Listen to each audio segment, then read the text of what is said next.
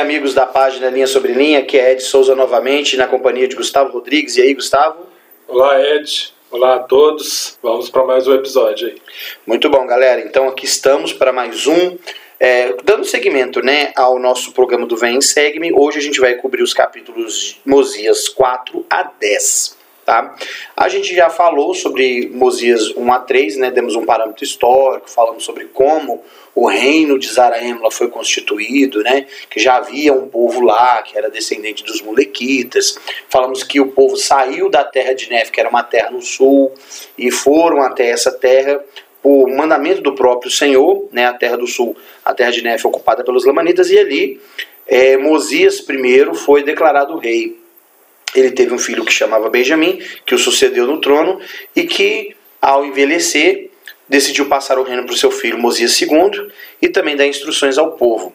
Então agora a gente vai finalizar essa pregação que ele fez ao povo. Né? Então aqui no capítulo 4, Gustavo, o que, que a gente tem? É falando a respeito de vários assuntos importantes, entre eles a expiação, que sem dúvida alguma é o cerne né, de tudo aquilo que ele está pregando, porque todos os assuntos que, que, que ele vai tratar no seu discurso, na verdade apontam para esse esse que é o evento transcendental na, na, vida da humanidade, na história da humanidade, perdão, que é a expiação.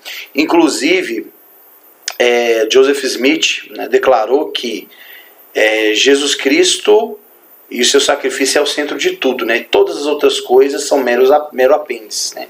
Meros apêndices. Então vamos lá. É... O rei Benjamin, ao falar sobre a expiação, usa aqui alguns termos muito interessantes, né? Fala de que o povo viu-se em seu estado carnal menos ainda que o pó da terra, né? É, que o povo é, percebeu o quanto que eles eram indignos perante Deus e que eles clamaram né, pela remissão dos pecados deles, haviam tido paz de consciência, isso por causa da profunda fé. Lembra que a gente falou sobre os adjetivos da fé? Então aqui tem um deles, ó. Né, fé profunda, né, profunda fé. Porque em, em Jesus Cristo, né? E diante desse momento que o povo teve, né, de sentir essas coisas que Benjamim havia pregado e de ter desejado a remissão do pecado deles, Benjamim então é, começa a falar-lhes, né? chamar a atenção para aquilo que eles acabaram de presenciar, né? que foi a respeito desse, dessa transição, dessa conversão que eles haviam experimentado.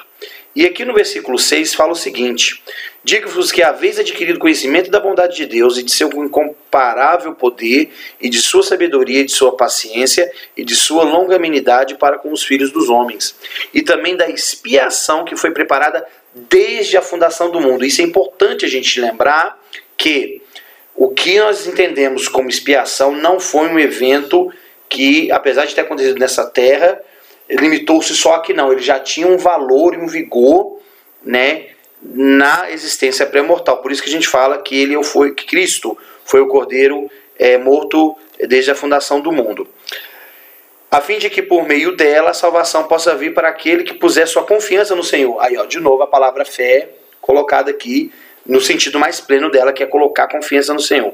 E guardar diligentemente seus mandamentos e perseverar na fé até o fim da vida. Quero dizer, da vida do corpo mortal.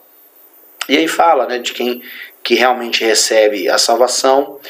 E eu gosto muito também do versículo 9, quando fala acreditar em Deus, acreditar que Ele existe, que criou todas as coisas, tanto no céu como na terra, acreditar que Ele tem toda a sabedoria e todo o poder. Hiram Smith fala isso, né? Eu não teria fé em um Deus que não tivesse todo conhecimento, toda sabedoria. É, tanto no céu como na terra, acreditar que o homem não compreende todas as coisas que o Senhor pode compreender. E eu queria que você comentasse esse trecho para nós e fizesse aí seus acréscimos é, sobre o que a gente falou até agora, Gustavo.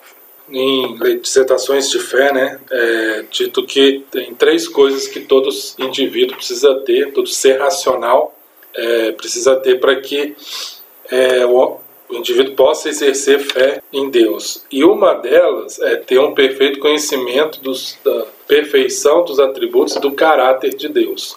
E um dos pontos aqui, né, desse discurso aqui que o rei Benjamin fala é entender que Deus compreende todas as coisas. Né? O homem não, mas Deus compreende. E as escrituras também ensinam que Cristo, né, ele desceu abaixo de todas as coisas para que ele pudesse compreender todas as coisas.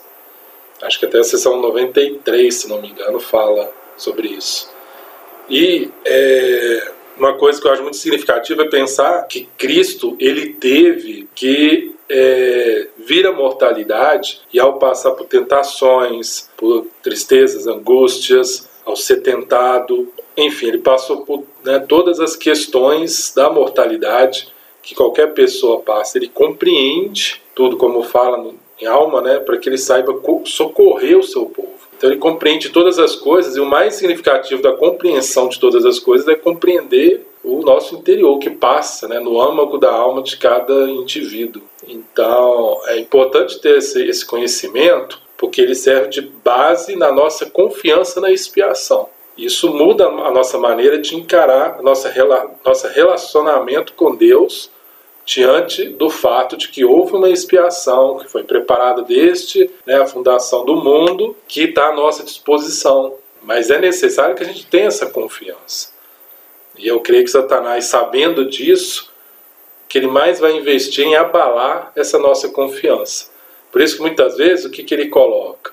Né? Não tem mais jeito, não tem mais chance, você sempre erra, você nunca vai ser melhor, ou esses mandamentos são difíceis demais, esses mandamentos vão te aprisionar, né? porque isso abala a confiança na expiação de Cristo.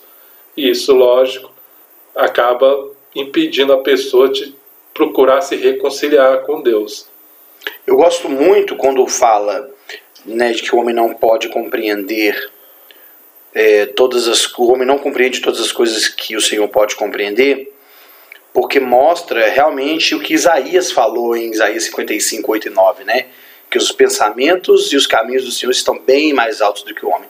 Eu gosto dessa analogia porque quem está mais alto, né? Os atalaias, eles ficavam em torres, e aí Benjamim aqui, figurativamente, é esse atalaia, porque ele também está numa torre, passa uma visão mais ampla do campo, né? De tudo aquilo que tem ao redor, e depois passa para aqueles que estão mais abaixo. E James E. Talmage, eu não vou falar com precisão, mas eu acredito que não seja no livro Regras de Fé, ele fala sobre a questão de Deus e como que um homem, no estado que a gente se encontra, por conta do caráter, perfeições e atributos de Deus, também pode chegar a ser como ele. E ele fala que o homem só pode ser ascendido à natureza de Deus, ser, se tornar um Deus um dia, por conta do, desse, justamente desse caráter, desse poder, dessa sabedoria que, e desse poder que Deus detém.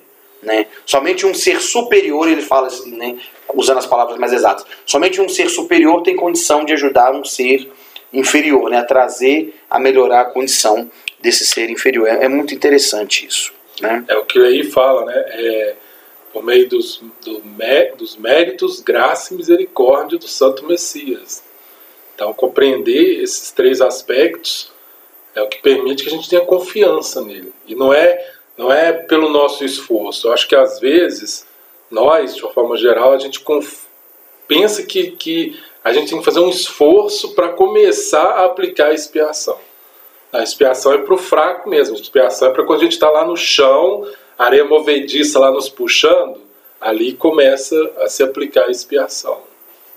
E Cristo no Novo Testamento fala que este mandamento recebi do Pai e que tudo que ele faz ele viu o Pai fazer e que o poder da vida que ele tem foi dada pelo Pai. Então, tudo que Cristo tem foi o Pai que deu e Cristo desceu, como você falou abaixo de todas as coisas, para poder tornar todas essas coisas possíveis também.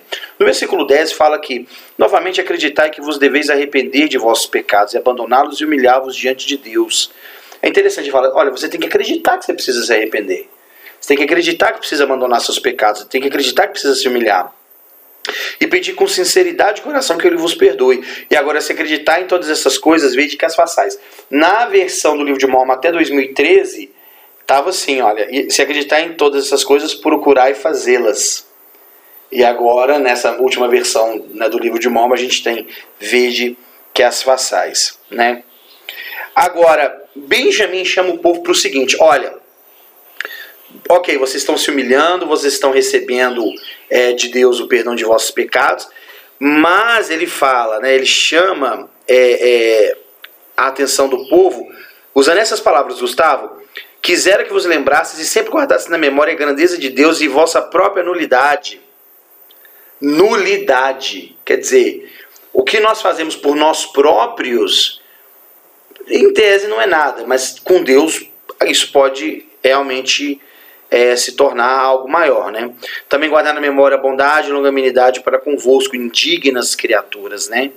É, e que humilhasseis com a mais profunda humildade, invocando diariamente o nome do Senhor e permanecendo firmes na fé naquilo que está por vir e que foi anunciado pela boca do anjo. Eu acho essas palavras muito interessantes. Quer fazer um comentário? É, eu essa semana estava vendo estava vendo uma foto é, tirada pela sonda Cassini, é, orbitando Saturno. Então na foto aparece uma parte né, do planeta Saturno, dá para ver os anéis, mas o interessante é que lá no fundo tem um pontinho azulado que é a foto é, pegando ali a Terra, né?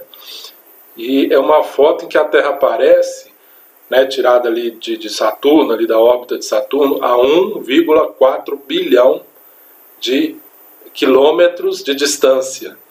Então a Terra aparece como um pontinho, um pontinho. Carl Sagan, né, ele falou que é um pálido ponto azul. E eu fiquei pensando, né, a imensidão do espaço. A Terra é um grão de poeira, ou até menos do que isso. E nós estamos lá, né, estamos aqui dentro dela, esse pontinho azul. Então isso me faz pensar na imensidão do espaço, né, das criações de Deus, como o próprio Senhor falou para Moisés, são inumeráveis para o homem. Então é a nossa nulidade, né? Quem somos nós diante disso tudo? O próprio Moisés, quando viu as criações de Deus, falou: o homem nada é. Ao mesmo tempo, né, com Deus, o que, que o homem é? O homem é filho de Deus. Né? Então, em termos de potencial, o homem é tudo que ele pode chegar né, é, ao ponto daquele que compreende todas as coisas, que é tudo, né, está em tudo. Então, isso me faz ter essa percepção da nulidade. Né? É, e isso é um ponto, eu acredito que o rei Benjamin usou isso para entender o conceito da graça. Ele não usa essa palavra aqui, mas para mim remete à graça, porque se eu sou nulo, se eu não sou capaz sozinho, eu preciso de alguém. Né? Então preciso de Deus. Né? E nesse relacionamento, Deus também precisou né, escolher um Salvador. E esse Salvador ele faz essa ponte, ele é o um mediador. Né? E por meio dessa graça que né, os meus esforços podem chegar a algum lugar, né? pode ser, né, podemos ser salvos, redimidos e esperar pela vida eterna. E o hino fala, né? Assombro me dá, né? O amor que me dá Jesus. Assombro me causa, né? O amor que me dá Jesus. E é assombroso mesmo. De fato, ponderar sobre isso traz pra gente um assombro mesmo e também um estado de, de reverência e, e, por que não dizer, de profunda humildade, né? É... Bom, o Rei Benjamin está falando do nosso relacionamento com Deus e aí ele usa aqui, no versículo 14 e 15 Algo que, ao meu ver, Gustavo, parece bem uma analogia, porque agora ele fala dos pais terrenos, né? Fala que não deixar os filhos famintos, nem, nem desnudos, nem que transgridam as leis de Deus, nem que briguem disputem entre si, e nem que sirvam ao diabo. Ou seja, aquele espírito mal de quem nossos pais falaram. Ensiná-los-ei, porém, a andarem nos caminhos da verdade e da sobriedade. E eu gosto muito dessa palavra nesse contexto aqui, sabe? Ensinar andarem nos caminhos da verdade, da sobriedade, né? Uma pessoa sóbria, uma pessoa alerta, consciente, atenta a tudo que está acontecendo, ela não está inebriada, ela não está distraída, não está bêbada de pecado, né? Eu achei muito interessante isso, gostei muito.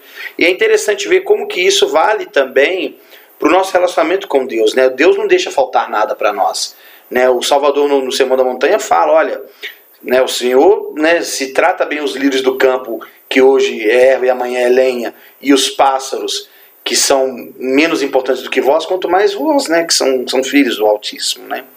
Eu gosto muito disso, pois não. E, e é interessante que lá em 2 Nef 27, 4, e também Isaías 29, é, porque o versículo 27, segundo Nef, é tirado de Isaías 29, né? Fala a respeito de, dos ébrios, né? Os que são ébrios, mas não de vinhos. Uhum. E cambaleiam, mas não por bebida forte. Né? Isso é citado no livro de Mormon, né? Nef é, cita isso. É, segundo Nef 24, 27, perdão, e está lá em Isaías. E é o pecado, né? Que é como um bêbado ali que não sabe para onde vai. É, e, e, o rei Benjamim aconselha os pais a ensinarem o caminho né, da verdade, o evangelho, para que os filhos não se encontrem assim. Né? Isso vai de encontro com, com Provérbios Ai, agora não vou lembrar qual é o versículo, mas que ensina a criança o caminho que deve seguir e quando for mais velha não se desviará dele. Os nossos ouvintes depois podem recorrer a isso aí no, numa busca no, no, no aplicativo do, do, da Biblioteca do Evangelho. Provérbios 22. Ah, 22, 6. Ok, obrigado. Provérbios 22, 6. Muito bem. É, agora entra um assunto polêmico, Gustavo. Eu acho interessante, porque a construção do discurso do Benjamin, se a gente for pegar essa, essa hermenêutica que é o discurso dele, a gente tem várias partes que parecem dissociáveis, mas que na verdade, apesar de dissociáveis, ou seja, você consegue separá-las, elas também estão conexas. Né? Aqui agora Benjamin vai falar sobre mendigo, né? sobre dar para aqueles que precisam. Então ele fala do nosso relacionamento com ele, quando nós devemos nos humilhar para ele, fala do relacionamento pais e filhos, que também não deixa de ser uma analogia, e agora fala nós com o nosso próximo, aquele que pede, né? E aí ele fala, né? Vós mesmos socorrereis os que necessitem, os que necessitarem de vosso socorro. Dareis de vossos bens aos necessitados e não pedireis, não permitireis que o mendigo vos peça em vão. E aqui fala de uma coisa que, que, que é, para muitos é polêmico, né? Devemos dar ao mendigo, não devemos dar. Como que faz isso, né? Como é que, como é que, como é que, como é, que é dar esmolas, né? O Salvador falou no, na, na, no Novo Testamento que o, que o que sua mão direita fizer que não saiba a esquerda. A gente não deve fazer isso como os hipócritas, né? Que se comprazem em dar diante dos outros. E aí ele fala que isso já é o galardão deles. E aqui Benjamin fala que você tem que pensar assim: eu não tenho porque não dou, não, perdão, desculpa, não dou porque não tenho, porque se tivesse daria. Mas aquele que faz o contrário está sobre condenação. Como é que a gente entende esse, esse, essa ideia aqui que Benjamin está colocando para a gente? O que, que você me diz? É, eu acredito que é, é, faz parte daquelas coisas que não tem um protocolo para seguir certinho. Em tais situações, em tais circunstâncias, age dessa maneira. É, eu acredito que o, o Senhor espera que a gente use de discernimento, da orientação do Espírito Santo, Lembrando que quanto mais compassivos a gente for, assim também seremos julgados no último dia, né? E é interessante que o Rei Benjamin nos leva a considerar que, né, primeiro ele nos coloca diante da grandeza de Deus. Então ele fala, lembra da grandeza de Deus e da vossa nulidade. Quer dizer, diante da grandeza de Deus, nós somos nulos. Quem nós somos, né? Nada. Mas aí ele, então ele vai para a questão do próximo, ele fala, e todos estão nulos dessa forma. Né? E isso é um golpe duro contra o orgulho, que era um problema dos nefitas, a gente vê o ciclo do orgulho, né, do livro de Mormon, do início ao fim. Que é, se achar melhor, se achar mais especial, né, querer ter mais do que os outros, querer ser mais do que os outros, querer estar acima dos outros, né, querer ter privilégios, ou querer ser uma luz, né, artimanha sacerdotal, se colocar como uma luz para os outros, é, a glória dos homens. Então, contra tudo isso, o rei Benjamin fala: somos todos mendigos. Né? Se não necessitamos dos bens, nós é, precisamos de outras bênçãos que precisamos pedir a Deus. Né? Então, todos nós temos essa necessidade. Então, este pensamento já modifica muito a maneira como nós vamos lidar com aqueles que estão ao nosso redor, incluindo aqueles que necessitam de alguma coisa. E Cristo no Sermão da Montanha fala, né? é bem-aventurados os misericordiosos, porque alcançarão misericórdia. E eu acho interessante a gente desenvolver essa empatia pelo nosso semelhante, muito embora Paulo fala na, na, nas escrituras que o amor dos homens esfriaria, isso a gente vê acontecendo, né? O homem fala que o homem retém a própria mão, né? É, dizendo que aqui o próprio rei Benjamin fala isso, né? Que o homem trouxe sobre si condenação. Mas o rei Benjamin fala que a gente deve pensar que Deus não, não deixou que nós pedíssemos em vão. Também nós não devemos deixar que o mendigo é, peça em vão, né? E fala: Se julgais o homem que pede vossos bens para não, perecer, para não perecer e o condenais quanto a mais justo será a vossa condenação por reterdes vossos bens. O Senhor quer que nós consigamos receber dele bênçãos, que nós dividamos essa bênção com o nosso semelhante, né? E, e, eu acho isso muito interessante. Eu aprendi quando eu era rapaz que existe um na contribuição que a gente faz né, na igreja um fundo chamado fundo de jejum. E que aqueles que têm dúvida se devem doar dinheiro para mendigo nas ruas ou que devem ajudar aqueles que ficam pedindo constantemente, a gente sabe que existem os pedintes que realmente precisam e aqueles que se aproveitam da boa vontade alheia que nós façamos doações generosas para esse fundo de jejum. E que com esse fundo de jejum, certamente o bispo, que é o juiz como Israel, vai saber direcionar isso para quem realmente necessite. Né? Então eu aprendi isso, isso me ajudou muito a ter esse, esse discernimento. Claro, nada impede de eu continuar ajudando quem precisa fora, como, como comumente acontece. Né? Mas às vezes a pessoa pode ter um pouco desse dessa falta de, de bom senso ou falta de, de noção do que fazer. É, eu acho que Benjamin pontua muito isso, né, falando sobre alimentar os famintos, é, repartir os bens, né, ver de que essas coisas sejam feitas em sabedoria e ordem, versículo 27, porque não se exige que um homem corra mais rapidamente do que as forças o permitam. Meu presidente de missão, quando ele foi chamado presidente de missão, recebeu uma ligação do Elder Scott. A princípio ele não pensou que fosse o Elder Scott dos 12, né? Mas depois, quando ele retornou a ligação, de fato era do escritório do Elder Richard Scott. Quando ele foi lá, o presidente, o Elder Scott perguntou para ele assim: Jay Jones, é, você está sendo chamado para uma missão de tempo integral, você e sua esposa, para presidir a missão Brasil-São Paulo-Sul, e queremos saber quando você vai ter disponibilidade para poder servir missão. Ele falou: Não, posso fazer agora mesmo, né? Ele falou: Obrigado, irmão Jones, mas nós, eu não sou brigamiano nem Joseph pedindo para você migrar junto comigo de um lugar para o outro. Hoje as coisas mudaram, né? Hoje não precisa você correr mais rápido do que suas pernas permitem. Então volte para casa, faça um planejamento para que você possa vir para a missão. Então ele demorou mais ou menos uns 5 anos para pôr a vida dele financeira ok, porque ele tem uma empresa, para que ele pudesse ir para a missão despreocupadamente. E eu gosto muito disso, né? É, o certo deve ser feito, mas existe o jeito certo de fazer o certo. Não precisa fazer com afobação. Não precisa fazer da maneira mais estapafúrdia. Não precisa fazer sacrifícios que sejam desnecessários. Então existe é, muito de bom que deve ser feito, mas deve ser feito em sabedoria e ordem. E Remediam enfatiza isso. É necessário que ele seja diligente para que sim possa ganhar o galadão. Portanto, todas as coisas devem ser feitas em sabedoria e ordem. Quer comentar sobre isso? É, aqui tem um ponto interessante que ele fala não correr, né? Não se exige que o homem corra mais rapidamente que as suas forças o permitam, mas é, é necessário que seja diligente. Então, o Senhor está mais preocupado com a nossa diligência do que com a nossa velocidade, principalmente nas coisas espirituais.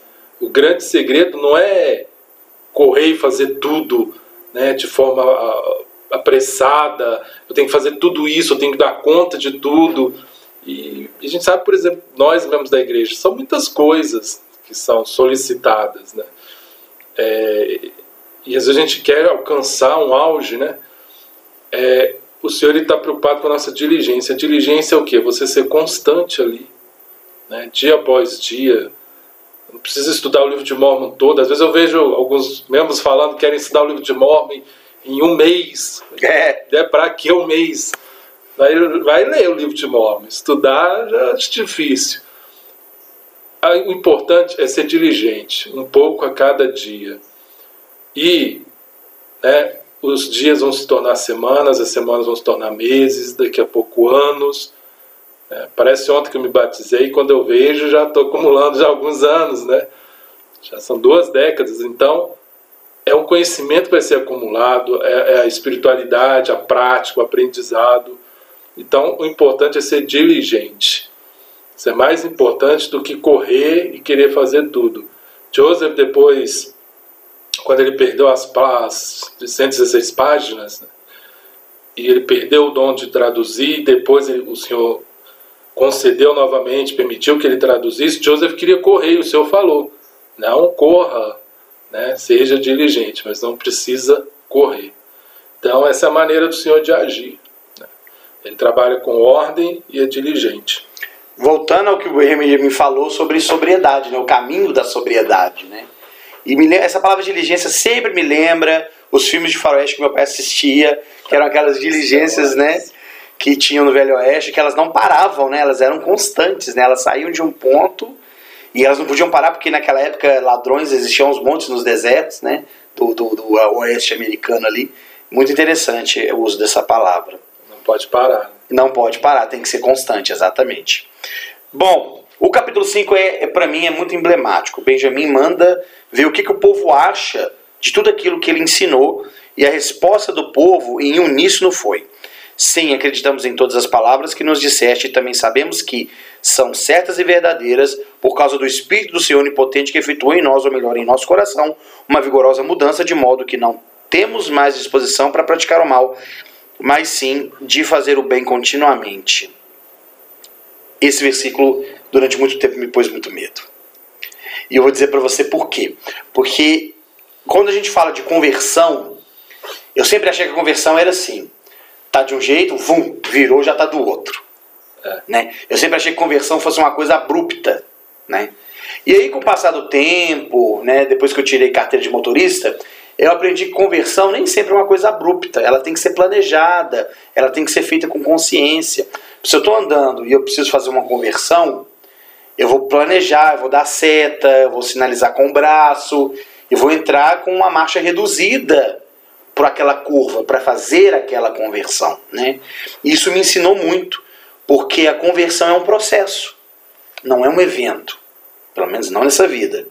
E aí, se a gente for somar várias coisas que eu aprendi no decorrer dos anos, trouxe certo alívio. Porque imagina só, vigorosa mudança de coração. Quem que você conhece, incluindo você próprio, que faz, não, eu passei por uma vigorosa mudança de coração, né?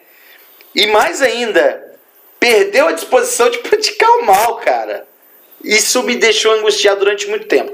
Até um ponto que eu vi o discurso do presidente Nelson, então Helder Nelson, sobre é, perfeição é, incompleta. Maravilhoso o discurso, recomendo. Isso dá um alívio pra gente muito grande, que, que, que quer fazer tudo com pressa, né? Igual fala aqui, né? Tem que ser feito com sabedoria para ontem. E também, quando o Elder Holland e Elder Iron, na, na verdade, o presidente Iron, fizeram um serãozinho lá na, na região lá onde Joseph Smith e Emma moravam, é, para os jovens. E, e, o presidente Aaron falou sobre isso. Ele citou essa escritura. E olha só, o presidente Aaron é um homem, né, antiguíssimo na igreja, ele é um apóstolo de Cristo, né? E ele fala assim, olha, eu não passei por essa vigorosa mudança de coração ainda não. E eu ainda confesso que eu ainda tenho disposição para praticar o mal. E eu falei, gente, se um, se um apóstolo está dizendo isso, Imagina. sabe aquele peso que tira das costas da gente? Claro, ele não disse assim, ah, não, comer, beber e divertir-vos, né? Deus vos aceitará com alguns poucos açoites, no final tudo estará bem. Não.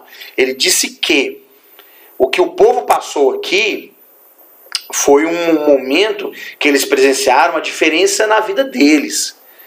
E se a gente for pensar bem, Gustavo, o povo que estava vendo Benjamim ali já era um povo que frequentava o templo, tanto que eles estavam com as tendas voltadas para o templo, já era um povo que compreendia a lei de Moisés, para que, que ela servia, mas vivia uma lei maior, né, vivia uma lei do sacerdócio maior, e já era um povo que já vivia aqueles, aqueles mandamentos. Então, aquilo que Benjamim ensina para eles, na verdade, é a, é a, cereja do bolo, na verdade, é a coroação de tudo aquilo que eles já sabiam. Né? E é importante para nós, você e eu e os ouvintes sabemos que a vigorosa mudança ela tem que ser semeada dia após dia, pouco a pouco, né? E que a disposição de praticar o mal tem que ser também cultivada aos poucos, porque o homem natural é inimigo de Deus. A gente tem que se distanciar desse inimigo natural, né? Tem dois lobos brigando dentro da gente. A gente tem que alimentar aquele que vai, de fato, conceder-nos força espiritual, né, para podermos voltar à presença de Deus. É uma, uma questão aí, é, é importante a gente entender essa palavra disposição. Né? Acho que às vezes a gente acaba pensando dessa forma, do correr mais que as forças, então tem que perder isso para já, né? É, do domingo para segunda eu já tenho que mudar e o meu coração já. Mas o fato é que é, eu acredito que ali, quando eles falam disposição, não temos mais a disposição, é que eles não queriam mais pecar. Eles não queriam mais fazer coisas que eles sabiam que faziam e que não deveriam fazer. Né? Então, eles queriam é, mudar o agir deles, mudar o, curso né, de, de ação deles ali. Então, é, eu acredito que isso é o mais importante, porque a, a pessoa ainda vai, a pessoa não vai se tornar perfeita. Como você falou, perfeição incompleta, né?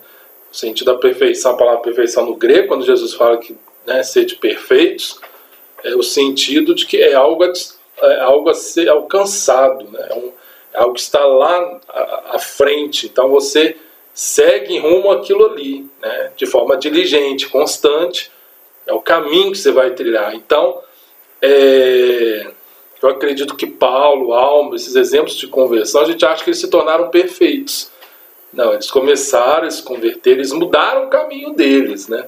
Tanto Paulo como Alma, por exemplo, eram pessoas que perseguiam, perseguiam a igreja, perseguiam os santos e mudaram porque eles não queriam mais perseguir, mas provavelmente tinham outras fraquezas que eles tinham que lutar contra elas. Paulo fala do espinho na carne, Paulo né? Paulo fala, pode ter sido uma fraqueza também. Né? Então, imagina uma pessoa que está lidando com um problema de guardar um determinado mandamento. Talvez ela vai ter que lutar por meses e anos. Ou a vida inteira. Ou a vida inteira. Né? E o Senhor vai julgar o desejo do coração dela, e eu acredito que ele vai olhar a disposição no momento em que para ela aquele pecado incomoda e ela não quer mais aceitar aquela condição. Ela não é mais complacente com aquele pecado, né?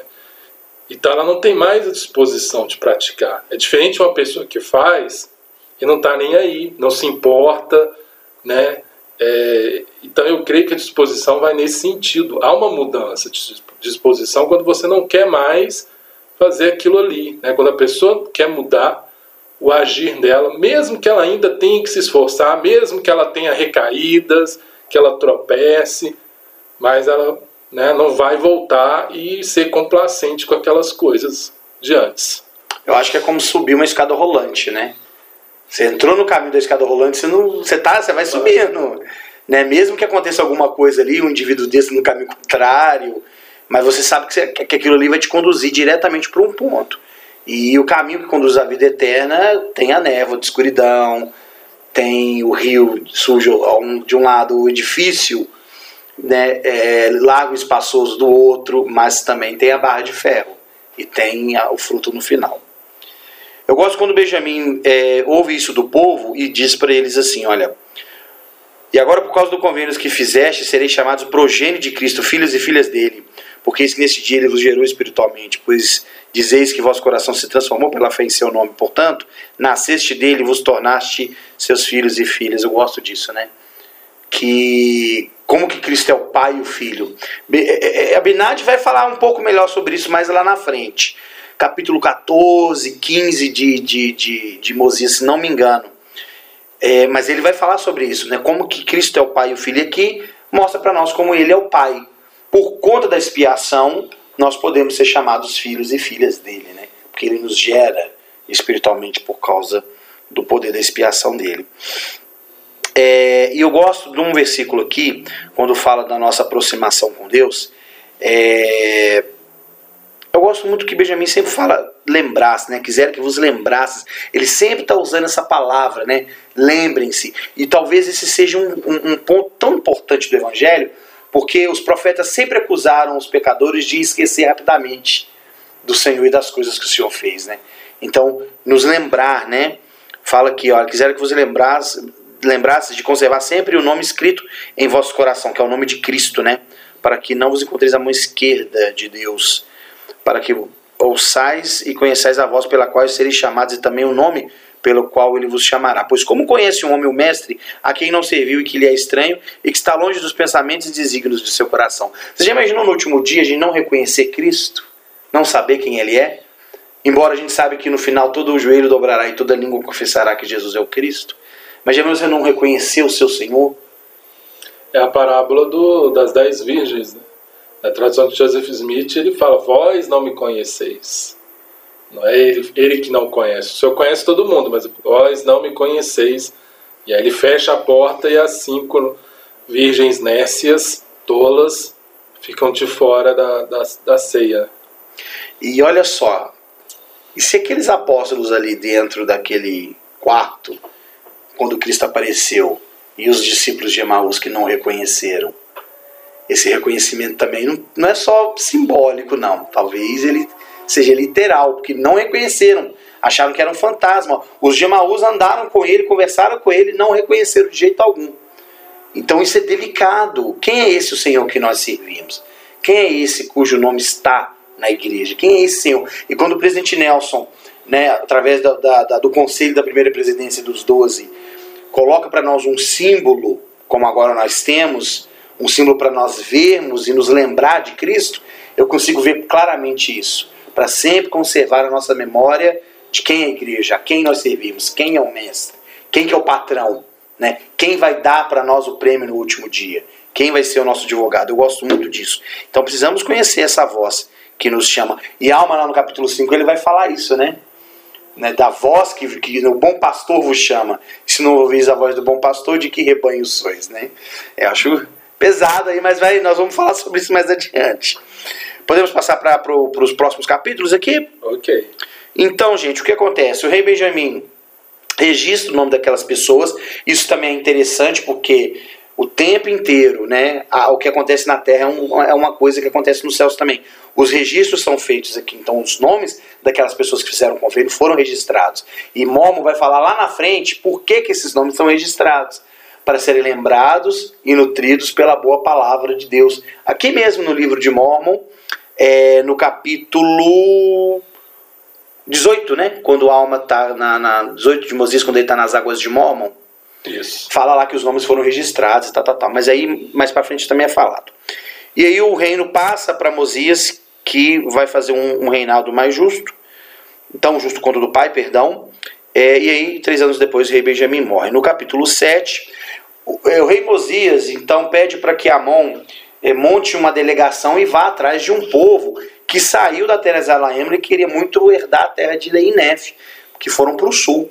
Então Amon vai lá e encontra o povo do rei Lime, que a gente vai descobrir depois que é filho de Noé, neto de Zénif, né? que era uma linhagem de reis ali, uma dinastia de reis vassalos dos Lamanitas, que eram os donos lá da terra de Nef depois, né? E aí a gente sabe que Amon fez isso, ele reúne o povo e vai lá para poder encontrar é, o povo de, de Lime, né? nesse, nesse percurso aí. No capítulo, no capítulo 8, é, Amon fala, é, é, conversa com o povo de Lima, ensina. Eles estão de posse de 24 placas de areditas, que a gente aprende aqui que eram de ouro puro, e Lime fica na ânsia de saber o que, que aqueles registros querem dizer. E Amon diz que ele não consegue, mas que ele sabe de alguém que consegue, né, Gustavo? Então eu vou passar a bola para você, para você falar quem é e sobre a importância desse papel que essa pessoa tem no que diz respeito aos, às coisas de Deus. Vamos lá.